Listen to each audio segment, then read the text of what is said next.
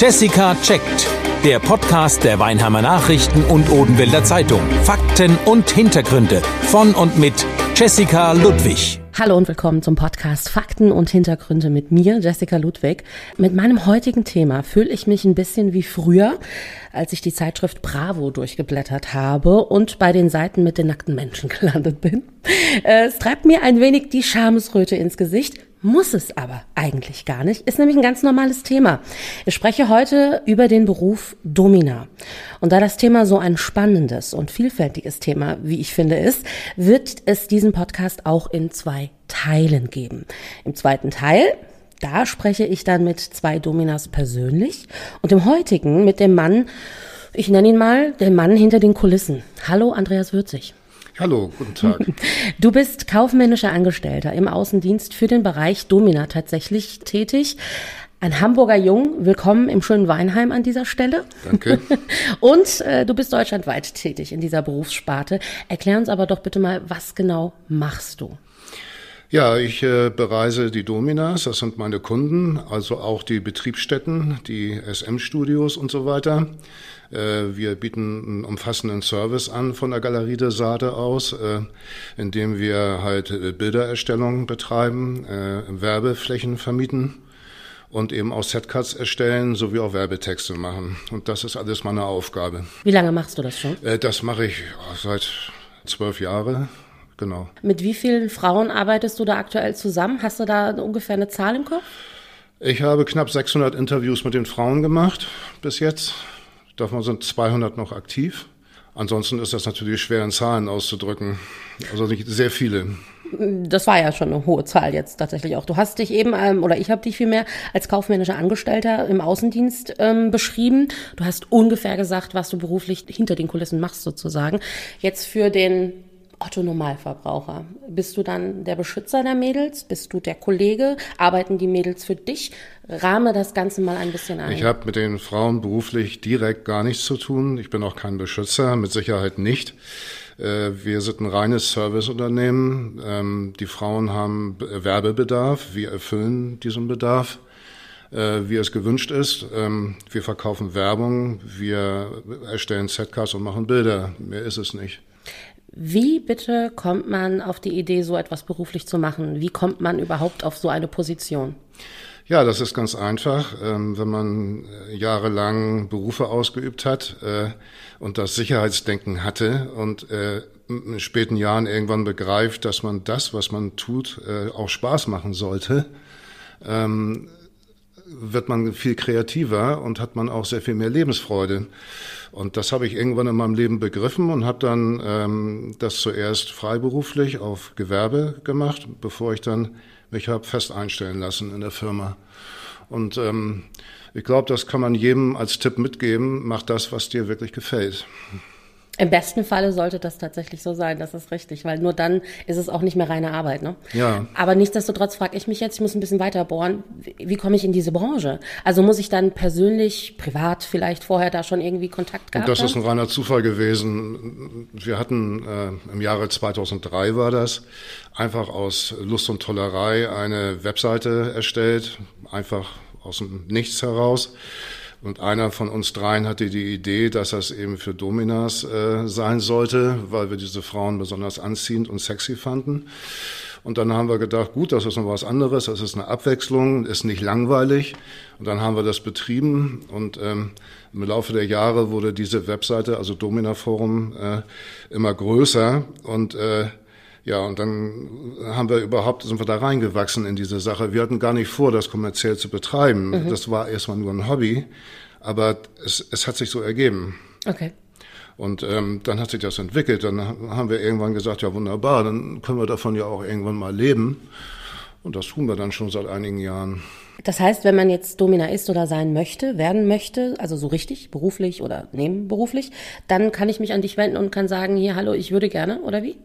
Ja, äh, da kann man sich an mich wenden und sagen, ähm, äh, würde ich den Werbebedarf mit der, der, Dame absprechen. Es geht ja auch darum, wie viel Geld hat sie gerade, fängt sie gerade an. Wir haben in der Galerie des Saar zum Beispiel die Möglichkeit, äh, da ist jedes Setcard umsonst, kann also jede äh, Anbieterin erstmal völlig kostenlos sich eine Setcard erstellen, ohne irgendwelche Tricks oder ähnliches, so dass sie überhaupt auch die Möglichkeit hat, äh, die Menschen zu erreichen und damit eben auch ihr Gewerbe zu betreiben.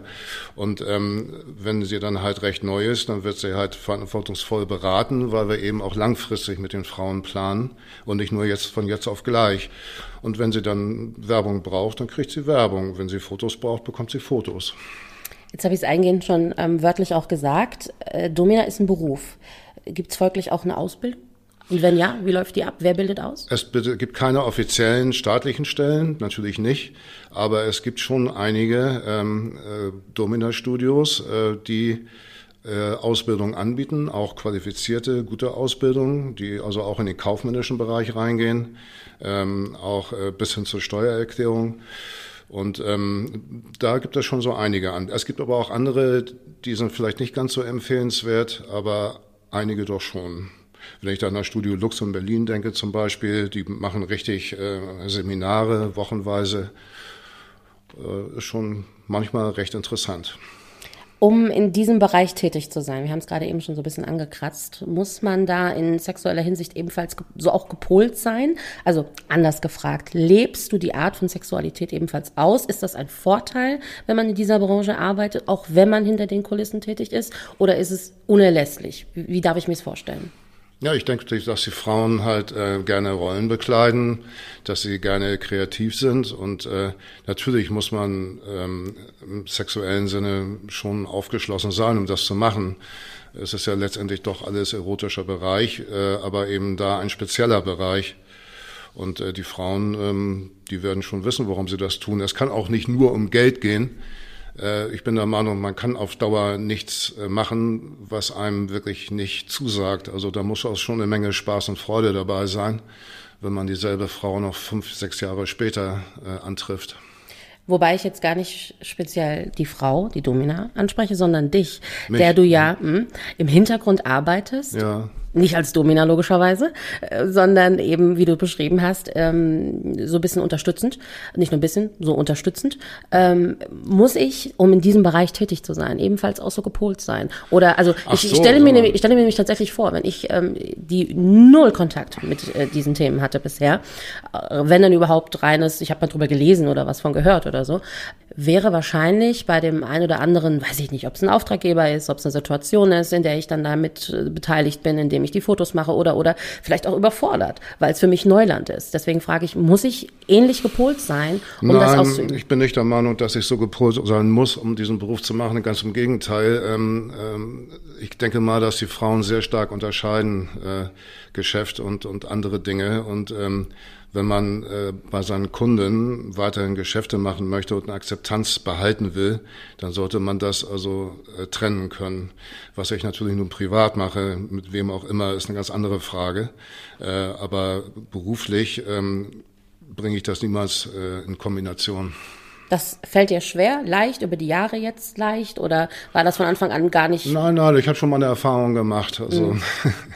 Das war am Anfang noch ein bisschen anders, ähm, aber im Laufe der Zeit lernt man ja dazu. Okay. Hat man privat über da überhaupt dann noch Lust auf Sex beziehungsweise auf Intimes generell, wenn man beruflich so viel schon damit zu tun hat, frage ich mich. Ja, das Intime, das ist ja, hat ja mit dem Studioleben nichts zu tun. Also zumindest das, was äh, ich darunter verstehe. Also ich habe da keine Probleme, man muss alles trennen können. Ne? Aus deiner Sicht, was ist das wohl größte Vorurteil, mit dem diese Branche im Allgemeinen zu kämpfen hat? Ach, das ist ja eine interessante Frage. Das größte Vorurteil. Ja, die Frauen sind alle geldgierig. Also die machen das nur, weil sie das Geld nötig haben, weil ja, sie es brauchen und weil sie wissen. Ja, das geht ihnen nur ums Geld und die wollen sich alle nur bereichern und ja. Okay, wenn das das Vorurteil ist, was ist dann die Wahrheit? Die Wahrheit ist, ähm, dass die Frauen auch selber eine Menge Spaß suchen bei dem, was sie machen und ähm, dass ihnen einfach auch ihre Arbeit gefällt und äh, was also Arbeit in Anführungszeichen. Ja, das ist das und dass sie natürlich auch davon leben wollen und müssen. Aber ich glaube nicht, dass das Geld vorrangig ist bei der ganzen Sache. Das steht erst an zweiter Stelle. Jetzt sind wir alle, egal in welcher Berufsbranche, seit dem letzten Jahr sehr gebeutelt, um das Stichwort Pandemie mal reinwerfen zu können. Wie läuft denn diese Branche aktuell? Also ist da auch alles auf Eis? Ist das auch, wie andere Geschäfte gerade zumachen müssen? Wie läuft's bei euch in der Pandemiezeit? Das jetzt? Problem ist, ähm, im letzten Jahr äh, haben die Betriebsstätten also einwandfreie Hygienekonzepte erstellt und haben sich äh, deren äh, Reopenings erklagt in fast allen Bundesländern bis auf vier haben Gerichte dem zugestimmt, äh, dass okay. sie wieder tätig werden dürfen, weil eben die Hygienekonzepte überzeugt haben. Okay. Ähm, die waren da, die Damen oder die Betreiber, die waren da sehr genau, sehr penibel. Da geht es zum Beispiel darum, nur eine Person pro Raum. Der Raum muss abgeschlossen sein, es muss gelüftet werden ähm, und so weiter und so fort. Das hat man also wirklich eins zu eins äh, durchgeführt. Ich habe es nie irgendwo anders erlebt. Ja, und dann wurde natürlich wieder geschlossen. Ähm, und äh, wenn man etwas natürlich auf Dauer verbieten will, ähm, ist das schon so, dass zu befürchten ist, dass da jetzt sich Grauzonen bilden mhm. und dass man sämtliche Kontrolle und Transparenz verliert, was wirklich passiert. Mhm. Und wenn es dann tatsächlich um Gesundheit geht, ist es mit Sicherheit sehr viel ratsamer, die Transparenz wiederherzustellen und die Kontrolle herzustellen und ähm, im eingeschränkten Rahmen die Studios arbeiten zu lassen. Wenn ich da zum Beispiel an äh, Testungen denke, äh, oder eben auch mit der fortschreitenden Impfung. Ähm, also für das Gesundheitsgeschehen ist es besser, wenn man es offen und transparent hält. Es wird wahrscheinlich, sehr wahrscheinlich sogar, ähm, weil es eben geschlossen ist offiziell in den Hinterräumen, in einem Hotel, okay, Hotel geht nicht, Hotel ist auch zu, aber in den privaten Räumen beispielsweise in irgendeiner Art und Weise stattfinden, weil man gezwungen ist, in Anführungsstrichen, weil es offiziell geschlossen ist, äh, diese Wege zu gehen. Darauf willst du hinaus, richtig? Davon kann man ausgehen. Äh, man muss ja auch so sehen, was zwei Menschen privat machen, wenn kein Geld fließt, ist ja erlaubt. Klar. Und ähm, in dem Sinne gehe ich mal stark davon aus, dass es eben einen großen Dunkelbereich mittlerweile gibt. Ja, und um diesen dunklen Bereich, der dann natürlich schon wieder risikoreicher eventuell sogar ist, ne, ja, ähm, zu vermeiden, sagst du ganz klar, geregelt mit entsprechenden Beschränkungen und Maßnahmen äh, aufmachen und ähm, dann ist das Ganze auch schon wieder viel safer. Ja, absolut. Mein Ziel mit diesem Podcast oder mit den zwei Teilen des Podcasts ist es, das Ganze so ein bisschen zum einen aufzulockern, ähm, das äh, große Tabuthema zu einem Nicht-Tabuthema zu machen. Aus deiner Sicht, wie ist das möglich, dass wir eben das Thema Domina, SM, BDSM und alle diese Fetische ähm, nicht mehr als Tabuthema ansehen? Wie glaubst du, könnte man das schaffen? Ja, es, es ist natürlich immer die Sache eines jeden Einzelnen, wie entspannt er dann durchs Leben geht. Ne? Ähm, ich, ich glaube, jeder Mensch hat irgendwo in sich das Bedürfnis, auch in andere Rollen zu schlüpfen. Man kann, glaube ich, ähm, da keine Patentrezepte geben. Also ich kann nur empfehlen, dass man äh, vorurteilsfrei ähm, auch dem Thema Domina oder SM begegnet. Ich meine, es gibt ja auch schon Filme darüber äh, oder auch Bücher, bekannte. Und ähm, es ist schon, es kann schon eine Lebensbereicherung sein, wenn man äh, das richtig betreibt und ähm, mit einer gesunden Einstellung rangeht an die Sachen. Ich glaube auch, äh, SM wird auch sehr viel privat gelebt. Ähm, das ist ja nicht, sind ja nicht nur die Studios und äh, da geht's ja auch. Ne? Von daher. Männer wollen beherrscht werden. Jetzt gehen wir nämlich mal ein bisschen mehr ins Detail. Und das ist eigentlich auch der häufigste Grund, warum Männer zu einer Domina kommen. Frauen auch. Und bevor du mir jetzt die Frage beantwortest, gehen wir an dieser Stelle doch mal hin und holen eine der Damen mit ins Boot. Lady Lia, um genau zu sein.